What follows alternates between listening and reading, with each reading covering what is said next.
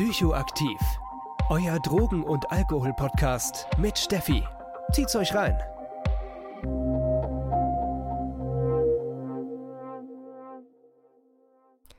Hallo meine Lieben und willkommen beim zweiten Teil von der Magic Mushroom Zauberpilze Psilocybe Pilze Folge mit Dr. Felix Blei.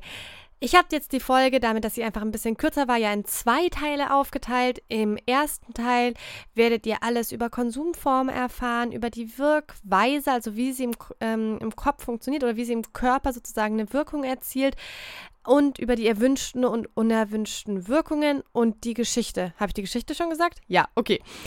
Genau, und jetzt geht es weiter. Wir reden heute über Safer Use und noch vieles mehr. Ich wünsche euch super viel Spaß beim zweiten Teil der Magic Mushroom Folge und ja, starten wir gleich rein. Genau. Kleiner Sprung.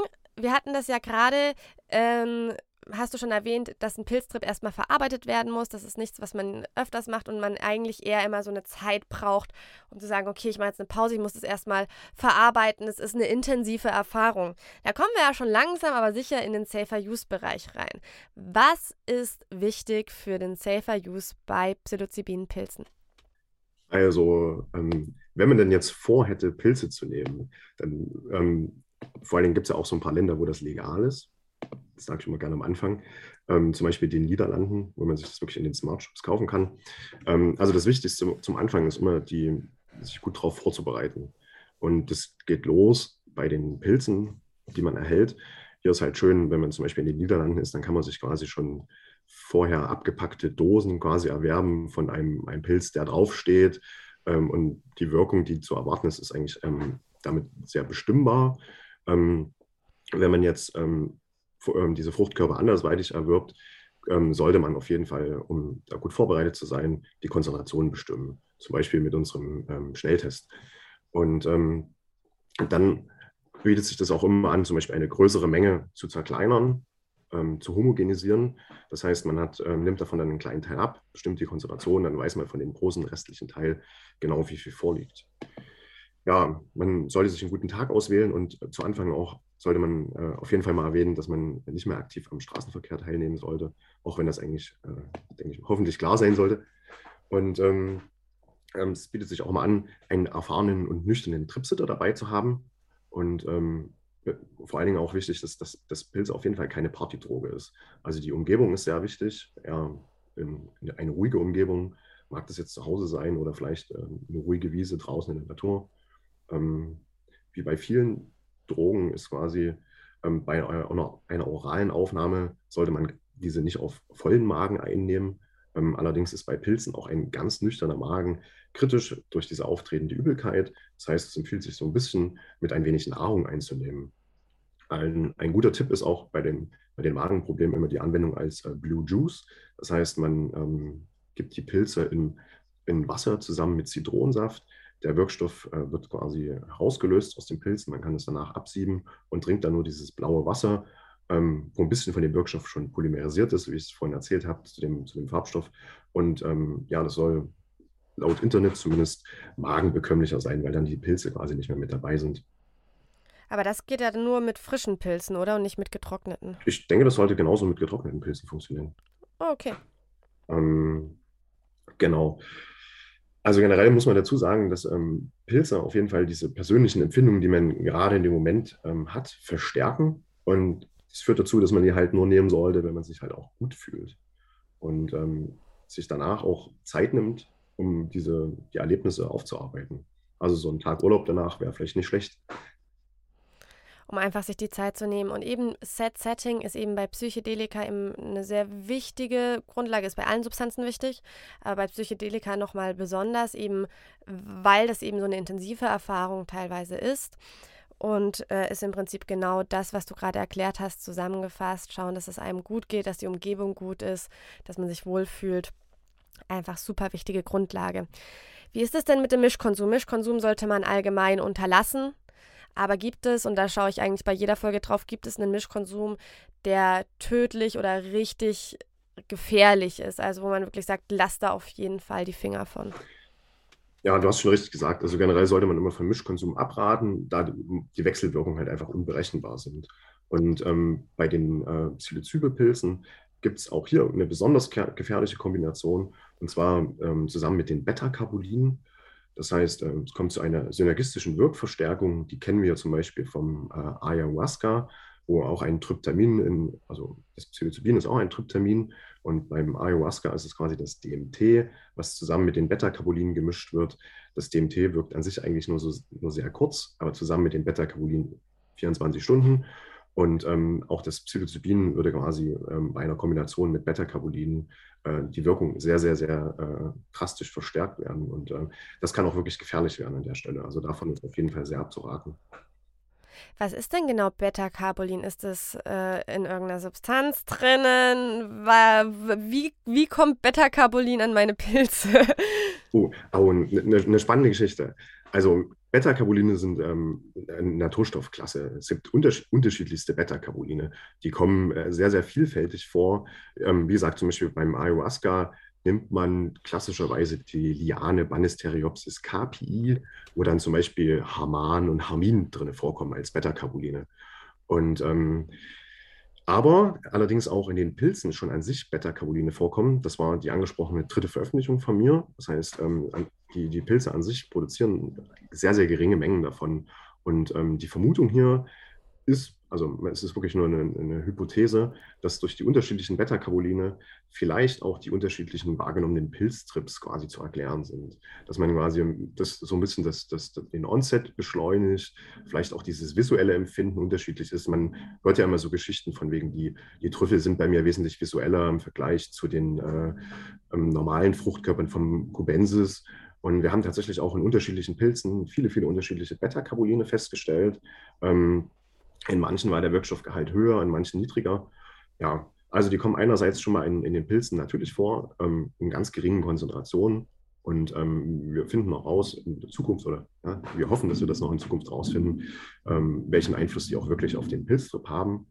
Ähm, aber eine natürliche Verstärkung genau in diesen Beta-Carolinen, davon sollte man abraten, ähm, weil sind äh, Monoamin-Oxidase-A-Hämmer. Das heißt, ähm, der Wirkstoff Psilocin wird ja auch wieder abgebaut. Und ähm, genau diesen Abbau ähm, wird, wird quasi gehemmt durch diese Monoamin-Oxidase-A-Hämmer.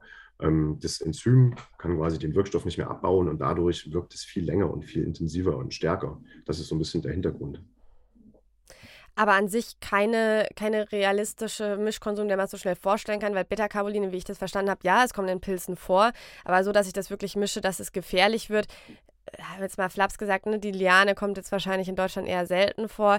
Wahrscheinlich wenig Substanzen, die wirklich äh, wo das mir passieren kann, oder? Also ähm, die Beta-Carboline muss man dann schon aktiv mit reinmischen. Es gibt, wie gesagt, verschiedene Pflanzen, wo das drin vorkommt, wie diese Liane äh, aus, dem, aus dem Regenwald, äh, allerdings auch in anderen Gewächsen und äh, zum Beispiel in der, in der Steppenraute. Ähm, ja, das muss man also aktiv quasi wirklich dazu einnehmen. Und ähm, das kann eigentlich jetzt einfach nur passieren. Ähm, zufällig, wie gesagt, in den, in den Pilzen kommt ein geringer Anteil selber an sich vor. Ähm, der ist aber völlig unkritisch, weil Leute hatten jetzt erstmal wieder so ein bisschen Angst. Von, ja, es wird ja immer gesagt, nicht mit Beta-Carbolin mischen. Jetzt sind die aber in den Pilzen schon an, an sich drin, was einfach nur der, sehr, sehr clever vom Pilz an sich ist. Ne? Das zu, quasi zwei Wirkstoffe zu produzieren, die sich gegenseitig verstärken, damit quasi ähm, seinen Hauptwirkstoff ähm, noch, noch, viel, noch viel äh, besser zu machen. Das ist wieder so eine evolutionäre Strategie, einfach um ähm, noch effektiver seinen, seinen Metabolismus irgendwie anzupassen. Auch ähm, beim THC ist es ein gutes Beispiel. Da haben wir ja das, also bei dem, bei dem, bei dem Cannabis, ne, da haben wir das THC als, als den Hauptwirkstoff, der an sich auf jeden Fall auch alleine wirkt. Aber durch eine ganze Vielzahl an weiteren Sachen, die damit zu dieser Wirkung beitragen, kommt es zu den vermutlich unterschiedlich wahrgenommenen Effekten dieser verschiedenen Cannabis-Varietäten. Äh, Super spannend. Ja, das ist schon spannend, was so Pflanzen an sich machen und wie die sich evolutionär aufbauen, um, um ja einfach zu überleben und sich durchzusetzen, ist echt äh, beeindruckend.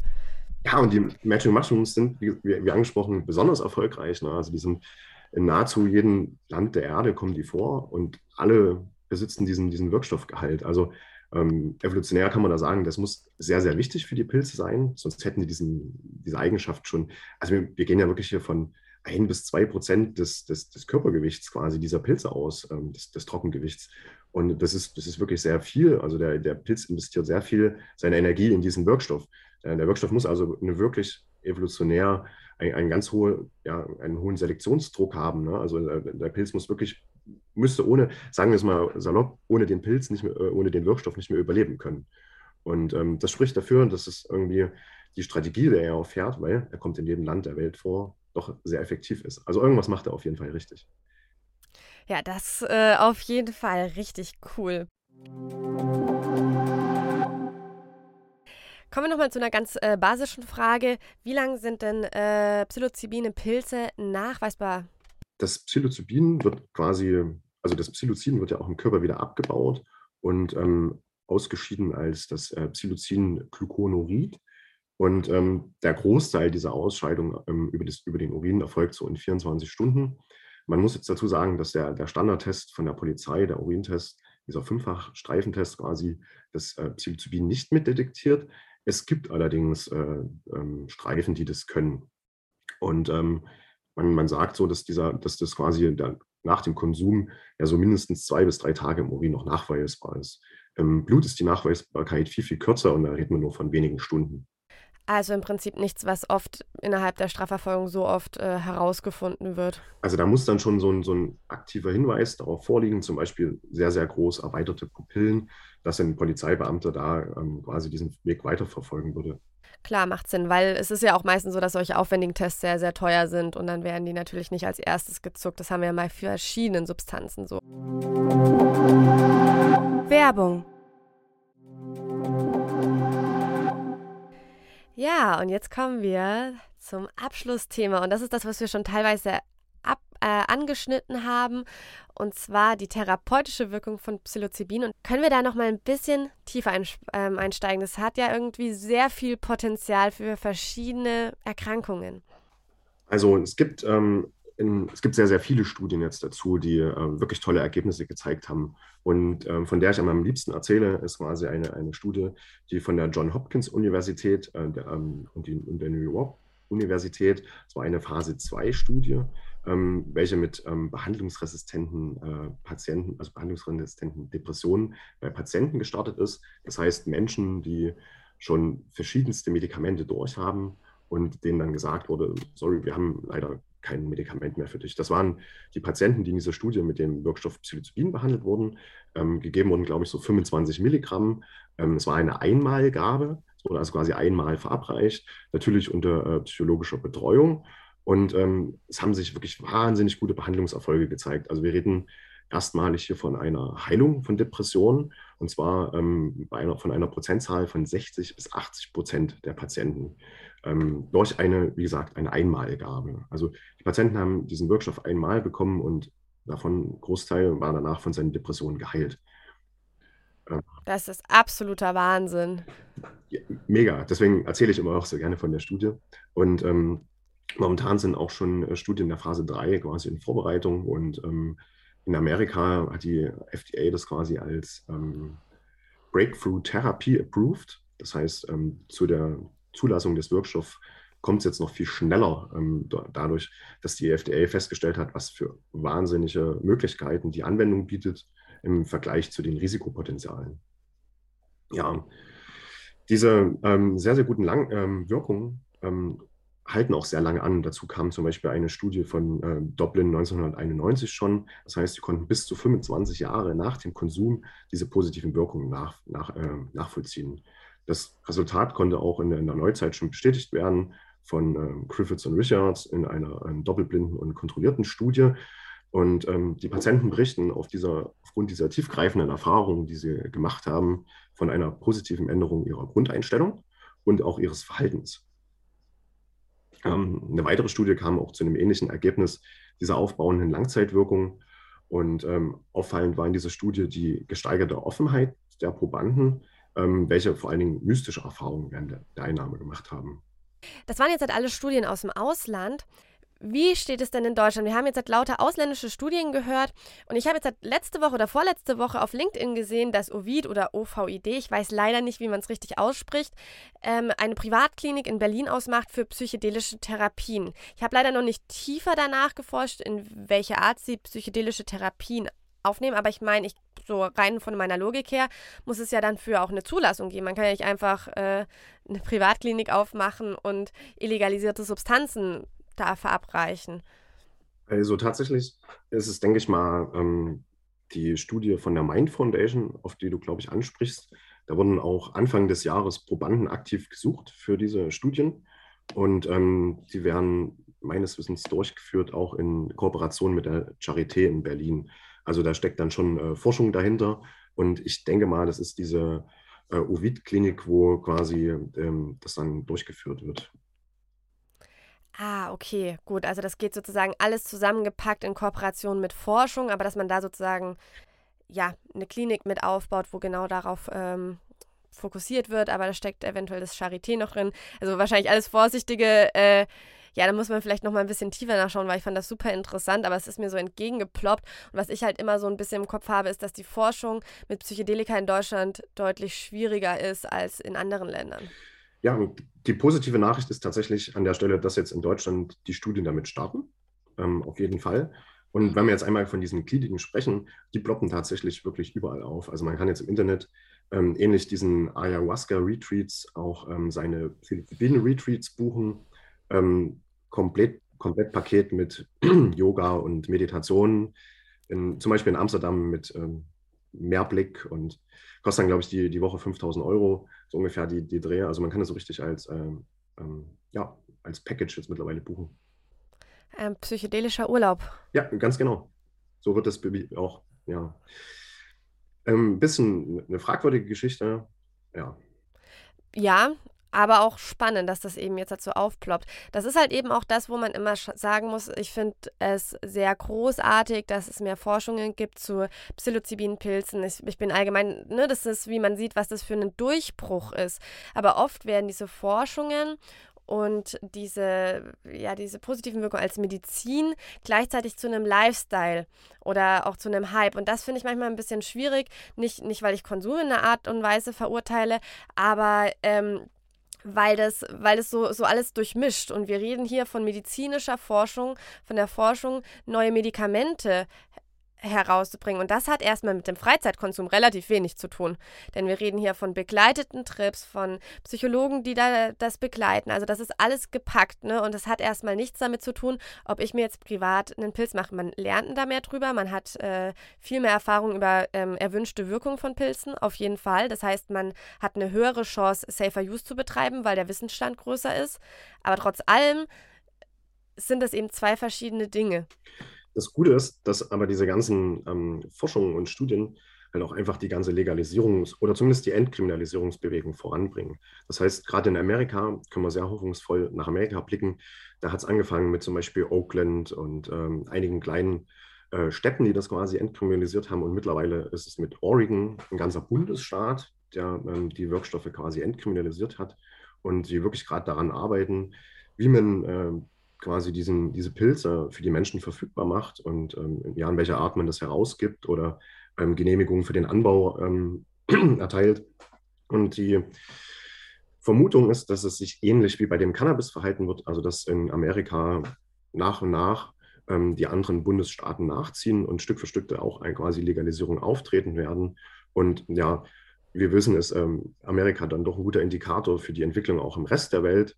Und ähm, also das heißt, in, in, Zukunft können wir davon ausgehen, auch einfach dadurch, dass wir ja mittlerweile so viele Daten vorliegen haben, dass dieser Wirkstoff sehr, sehr ungefährlich ist ähm, im, im, Bezug her auf die, die, Toxizität zum Beispiel und das Abhängigkeitspotenzial, ähm, dass er einfach noch in, in, Zukunft ähnlich dem, dem Cannabis ja, viel entkriminalisiert oder legalisiert wird was ja auf jeden Fall wünschenswert ist. Das ist halt eben auch der große Vorteil. Das ist was, was ich erst auch recht spät tatsächlich gecheckt habe, dass der große Vorteil daran ist, dass ähm, Substanzen in Medizinstudien aufgenommen werden, dass sozusagen das komplette Potenzial auch erforscht wird. Denn so, sonst ist es nämlich so, bei illegalisierten Substanzen wird immer nur das Schadenspotenzial erforscht und es geht darum, die Substanz so schlecht wie möglich darzustellen, aber dass da halt einfach noch viel mehr ist, da haben wir kaum Forschung zu und das sorgt eben auch für diese klare Stigmatisierung. Also das ist eben der riesengroße Vorteil daran deswegen bin ich auch richtig glücklich, dass ich äh, im nächsten Wirkstoff forschen durfte die letzten Jahre.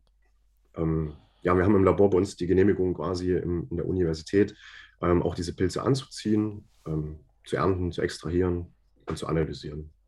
Und ähm, dank des äh, der B-Farm so, jetzt haben wir einen riesengroßen Rundumschlag um Pilze bekommen. Ist auch mal wieder eine bisschen längere Folge. Ich bin da sehr glücklich drüber, weil ich habe super viel erfahren, auch sehr, sehr viel Neues gelernt. Ich fand es richtig, richtig spannend. Wo wir jetzt am Schluss auf jeden Fall noch mal kurz ein bisschen genauer drauf eingehen müssen, ist, wir haben ja vorhin bei, den, äh, bei der Dosierung gesagt, dass es manchmal gar nicht so einfach ist. Ne? Ich habe einen getrockneten Pilz, aber man, bei manchen Pilzes, Pilzen ist es so, dass mehr im Hut ist, bei manchen mehr im Stamm. Ich glaube, das sind nicht die richtigen, richtigen Begriffe, aber egal, man weiß, was ich meine. So, und das macht natürlich die Dosierung ein bisschen schwierig, weil ich ja nicht weiß, was der Pilz, wo ich habe, wo da jetzt gerade Psilocybin ist. Und wenn die getrocknet sind, dann fallen die ja auch ein bisschen auseinander.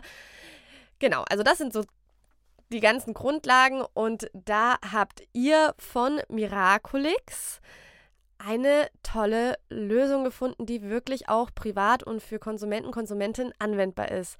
Magst du mal kurz erzählen, was das für ein Projekt ist? Sehr, sehr gerne. Also das Projekt stammt quasi so ein bisschen ähm, aus der Arbeit, meiner, ähm, aus meiner Doktorarbeit, aus der Arbeit an den ganzen psychedelischen Pilzen. Ähm, wie schon so ein bisschen erwähnt, ist es sehr, sehr ähm, umfangreich die Pilze zu extrahieren, vorher zu trocknen, mit verschiedensten Lösungsmitteln zu arbeiten. Und danach braucht man eine sehr teure Maschine, um den Wirkstoffgehalt zu analysieren. Ähm, ja, das heißt, man braucht mehrere Tage dafür. Es ist ein sehr teures Unterfangen. Und gerade dadurch, dass ja jetzt dieser Wirkstoff wieder im, im Fokus steht in der therapeutischen Nutzung und in Zukunft wird es quasi, klar wird es die Anwendung als Psilocybin, als Einzelwirkstoff, ähm, als ja, Tablette wahrscheinlich geben, aber es wird auch immer Menschen geben, die den Wirkstoff quasi als ähm, Naturstoff anwenden wollen, als zum Beispiel entweder als ganzheitlicher Extrakt, quasi als, als Komplexextrakt oder zumindest als, als Fruchtkörper und als Pilz. Und immer vor einer therapeutischen Anwendung steht quasi die Bestimmung des Wirkstoffgehaltes, um auch ähm, ja, quasi den, den Pilz wirklich therapeutisch einsetzen zu können. Auch wenn man Studien ähm, macht, kann man schlecht vorher sagen, ich habe 15 Gramm Trüffel gegeben. Ähm, ja, und dafür habe ich quasi überlegt, ich habe den, den Bedarf erkannt, es haben sich viele Leute gemeldet, auch die ähm, die Veröffentlichung von uns gesehen haben oder die, die Zeitungsartikel, die selber vielleicht auch ähm, die, tollen, über die tollen Heilungschancen bei Depressionen gelesen haben und dann einfach ja, wissen wollten, wie kommt man denn jetzt an solche Pilze, wie, wie viel nehme ich denn davon? Und ich habe, was ich entwickelt habe, ist ein ganz einfacher kolorimetrischer Test, der anhand äh, der Intensität der Farbe quasi zeigt, wie viel Wirkstoffgehalt in den Pilzen vorliegt. Ähm, das Ganze geht sehr schnell, einfach und äh, mobil. Das heißt, man, man muss nur 150 Milligramm dieser Pilze klein machen in dem Extraktionsgläschen, ein bisschen schütteln, zieht es in der Spritze auf und gibt es in das Farbgläschen, ähm, gibt es in ein, ein, warmes Wasserbad und dann kann man nach einer Viertelstunde anhand der Farbe quasi auswerten, wie viel Wirkstoff in dem Pilz vorliegt. Ähm, das kann man einmal per Auge machen. Wir sind aber auch noch parallel dran, eine App zu entwickeln dafür.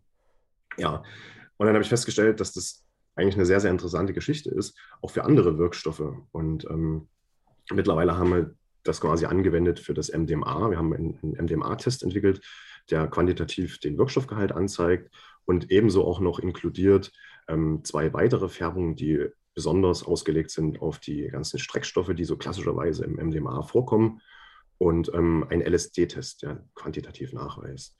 Und ähm, wir haben einen Antrag geschrieben beim Bund, haben eine Förderung gekriegt und konnten quasi im letzten Jahr äh, an der Uni an diesem Projekt arbeiten, ähm, ja, gefördert durch das äh, BMWI und ähm, quasi ein, ein Exist-Gründerstipendium, falls es jemanden interessiert. Und ähm, sind diesen Jahr dann den Schritt gegangen und haben eine Firma gegründet, also Frank, äh, Roxana und ich, und ähm, sind jetzt zu dritt wirklich quasi als Ausgründung aus der Universität dran, aus diesen Produkten ähm, erstmal quasi einen Webshop aufzubauen, ähm, dass jeder das dort bestellen kann, der ähm, so einen Test mal ausprobieren möchte. Und Punkt zwei, was auch so ein wichtiger Part unserer Arbeit ist, ähm, das On-Site-Checking. Also ähm, wir haben eine Kooperation zusammen mit der Suchthilfe in Thüringen, äh, ganz konkret mit dem, mit dem äh, Safer Nightlight-Projekt der Drogerie aus Erfurt. Und ähm, wir machen jetzt wirklich, wir haben jetzt angefangen mit äh, On-Site-Drug-Checking. Das heißt, ähm, man findet uns auf Partys und Festivals. Ähm, wir analysieren dort ähm, diese Substanzen, beziehungsweise leiten Leute an, diese Substanzen zu analysieren. Ähm, das ist erstmalig, dass in Deutschland überhaupt Drug-Checking quasi ähm, jetzt losgeht. Und ähm, in Kooperation, wie gesagt, mit der Drogerie entsteht dann danach noch das Beratungsgespräch, Bezug nehmend auf die Analyse der Substanz. Und also sehr, sehr spannende Projekte. Wir kriegen richtig, richtig tolles Feedback ähm, wie man sich das vorstellen kann, die ganz klassischen Proben äh, mit zu hohen MDMA-Pillen und äh, Amphetaminproben, wo kein Amphetamin drin ist. Und ähm, genau diese Sachen ähm, detektieren wir jetzt auch ähm, on-site.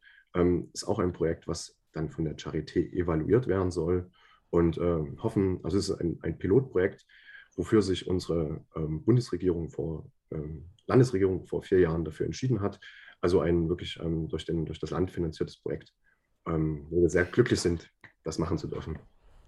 Genau, und ich möchte an dem Punkt erstmal zwei Sachen extremst betonen, damit vielleicht Menschen, die sich nicht so arg in der Szene und diesem ganzen politischen auskennen, was denn hier wirklich für Besonderheiten und äh, große Neuheiten sind. Erstmal Miraculix. Es, also vielleicht haben viele schon mal gehört, dass es Tests gibt für zu Hause. Das sind qualitative Tests. Es gibt einen Unterschied zwischen qualitative und quantitative Tests. Ein qualitativer Test sagt dir im Prinzip nur, welche und ob eine Substanz drin ist. Ne? Also man sagt halt, dass in der MDMA-Pille wirklich MDMA drin ist und nicht plötzlich ein MU2CB oder ähnliches. So, was Miraculix aber anders macht, und das ist hier sehr zu betonen, ist, es kann, es ist eine Möglichkeit, entspannt alleine zu Hause den Wirkstoffgehalt, also quantitativ zu messen. Das heißt, habe ich da jetzt halt eine 100 äh, Milligramm Pille, eine 200 Milligramm Pille, wie viel Psilocybin ist in meinem Pilz, also wirklich mir eine Dosis, also eine Möglichkeit gibt, eine Dosis zu bestimmen. Und das gibt es so in Deutschland auf jeden Fall noch nicht so, wenn ich das richtig erfasst habe. Und das ist eine absolute Neuheit, die uns Miraculix da bildet, ähm, bietet, dass wir wirklich leicht, ohne ein Chemielabor, sowas überhaupt äh, anzeigen können, was echt großartig ist. Und der andere Punkt mit dem Drug-Checking, wer, das kriegen wahrscheinlich viele nicht mit, aber Drug-Checking ist ein enormer Kampf in Deutschland. In den 90er Jahren war das einmal schon legal, es wurde schon mal kurz gemacht in Berlin und dann ist es über Jahre verschwunden. Und wir reden hier von einem Standard, also von einem Standard in vielen Ländern in Europa ganz viele andere Länder, wenn man mal auf internationale Konferenzen gehen, die fassen sich an den Kopf, wenn sie hören, dass wir kein Drug-Checking haben. Ein normales Drug-Checking oder Standard-Drug-Checking ist normalerweise mit, mit eher teureren Maschinen, ähm, wo die dann eben on-site gemessen werden und äh, wo es dann, glaube ich, auch deutlich schneller nochmal geht als mit euren Tests. Das ist für viele Länder Standard. Und dadurch, das gibt natürlich ganz viele andere Möglichkeiten, nämlich auch zum Beispiel, dass wir Drogentrends ähm, Drogentrends nachverfolgen können. Wir haben in Deutschland keine fucking Idee, wie konsumiert wird, vor allem für diese ganze Freizeitszene, weil wir auch keine guten ähm, Ansatzpunkte hat. Es wird ein Projekt geben, das wird mit sehr viel Fragebögen und Experten und etc. geben, aber es ist ein Irrsinn in Deutschland, wie schwierig es ist, Drogentrends äh, nachzuverfolgen. Und das alles bringt uns zusätzlich zu dem Safer Use Aspekt Drug-Checking und dass es jetzt eine Möglichkeit gibt, über Miraculix die erste erste On-Site. On-Site bedeutet sozusagen auf Partys, dass er ähm, die erste Mal Drug-Checking durchzuführen ist meine riesengroße Hoffnung, dass es der erste Schritt ist, Drug-Checking auch als Standard in Deutschland einzuführen. Und das ist ein riesengroßer Schritt, wo ich hoffe, dass das wirklich ja sehr viel Raum bekommt. Ich werde darüber auch nochmal äh, eventuell eine größere Folge machen. Ich finde das ein super wichtiger Schritt in die richtige Richtung und hoffe, dass da eigentlich noch sehr viel mehr folgt. Also diese zwei Aspekte wollte ich hier nochmal sehr deutlich hervorheben. Vielen Dank. Das äh, fällt mir auch immer schwer, das so in der, in der Kürze der Zeit so richtig auszuführen. Ähm, aber du hast das nochmal sehr schön abge abgekürzt. Also in, mit unseren Tests kann man quasi wirklich weltweit erstmalig die, die Konzentration messen. Und ähm, das sind jetzt so die Wirkstoffe, die uns am Anfang am sinnvollsten erschienen sind. Wir werden auch noch weiter daran arbeiten und es gibt auch in Zukunft noch weitere coole Tests. Ich teaser schon mal so kurz an. Ähm, wir haben auch bald vermutlich, also schon mal einen THC-CBD-Nachweistest und äh, die hoffen drauf, ähm, den auch zu quantifizieren dann in der Zukunft. Und ähm, parallel werden wir das Ganze auch noch kombinieren mit Antikörpertests. Das heißt, ähm, da kann man zum ersten Mal auch auf synthetische Cannabinoide zum Beispiel testen, was ein sehr großes Problem ist. Also ähm, ganz viele coole, spannende Tests, die bei uns dann ähm, im Webshop in Zukunft alle noch erweitert werden und noch mit angeboten werden. Mega gut. Und ähm, magst du uns vielleicht noch verraten, wenn euer Shop öffnet? Ich glaube, euer Webshop hat bald Eröffnungsdatum. Ja, vielen Dank. Am 6.8. öffnen wir unseren Webshop und ähm, ja, wir bereiten das alles schon so ein bisschen vor. Ja, Felix, und wir nehmen die Folge ja ein bisschen vorher auf. Die kommt jetzt im Herbst raus, aber gerade ist es Ende Juli. Das heißt, wenn wir jetzt im Herbst sind, hat euer Webshop auch schon geöffnet. Das heißt, ähm, unter wo kann ich denn die Tests bei euch bestellen? Ähm, vielen Dank nochmal dafür. Also ähm, auf unserer Webseite miraculix-lab.de richten wir quasi einen eigenen Shop ein, auf dem man das üblich gewohnt äh, bestellen kann, per PayPal bezahlen. Ähm, das ist erstmal eine, eine, ganz einfache Möglichkeit und äh, wir bereiten das Ganze so ein bisschen vor, ähm, hoffen, dass es uns nicht ganz so erschlägt. Man kann gerade schon Vorbestellungen annehmen. Ähm, wie gesagt, wir müssen alle Testkits per Hand noch abfüllen und äh, ähm, einzeln zu euch losschicken. Ja, und es gibt außer den Testkits versuchen wir noch andere coole Sachen, ähm, wie schöne T-Shirts. Ich habe eins angehoben. Ja, ich sehe schon, das T-Shirt sieht super cool aus. Ich werde natürlich, uh, ihr seht es gerade hinten dran, ist äh, noch so eine richtig coole, was ist das für eine Hand? Tatsächlich ist das so eine Hamza-Hand. Ähm, und in der Mitte sind äh, quasi Magic Mushrooms. Aber von, von, mir gezeichnet, ganz schön, nicht so auffällig, dass man, das sind Psilocybe cubensis. Ähm, wer es weiß, der, der, freut sich drüber und äh, detektiert die sofort. Und für andere ist es nur eine tolle Hand auf dem Rücken. Ja. Mega cool. Also ich packe auf jeden Fall alle Links auch hier in die äh, Show Notes mit rein. Findet ihr aber dann auch eben sowohl hier auch als auf Instagram. Und sonst könnt ihr bestimmt auch äh, euch einfach bei Miraculix über die Website melden, wenn ihr noch weitere Fragen habt. Genau, ich werde auf jeden Fall sorgen, dass ihr die, Kontakt, äh, die Kontakte findet, wenn ihr auf meine Show Notes klickt. Ja, Felix, mega, mega geil, dass du da warst. Es hat super viel Spaß gemacht. Wir haben so viel Content, da werden wahrscheinlich am Ende zwei Folgen draus werden. Und ja, vielen lieben Dank, dass du da warst. Hast du noch was, was du gerne loskriegen möchtest? So ganz kurz und knackig zu. Ähm, also, Dankeschön für die Einladung. Ähm, ich hab, hat mich sehr gefreut, wie immer über Pilze zu reden. Ähm, gerne liebe Grüße nach außen. Ja, folgt uns auf Instagram. Ähm, wir geben uns sehr viel Mühe, wissenschaftlichen Content ähm, leicht aufbereitet quasi zu posten regelmäßig und ähm, machen schöne Infografiken und versuchen alles so ein bisschen ähm, mit, mit wissenschaftlichen Daten fundiert ähm, die Leute zu informieren, um auch einfach das Ganze so ein bisschen aus dieser Grauzone rauszuheben. Ähm, das kann ich in meiner Position als Wissenschaftler nämlich sehr schön machen. Und ähm, ja, also folgt uns, damit helft ihr uns sehr, unsere Mission noch so ein bisschen weiter zu verbreiten und ja, alle so ein bisschen auf aufmerksam zu machen. Sehr gerne. Und ja, damit haben wir mal wieder eine Folge geschafft mit ganz, ganz, ganz viel Wissen. Es hat super viel Spaß gemacht und wir hören uns sehr, sehr bald wieder in einer neuen Folge. Bis dann. Tschüss.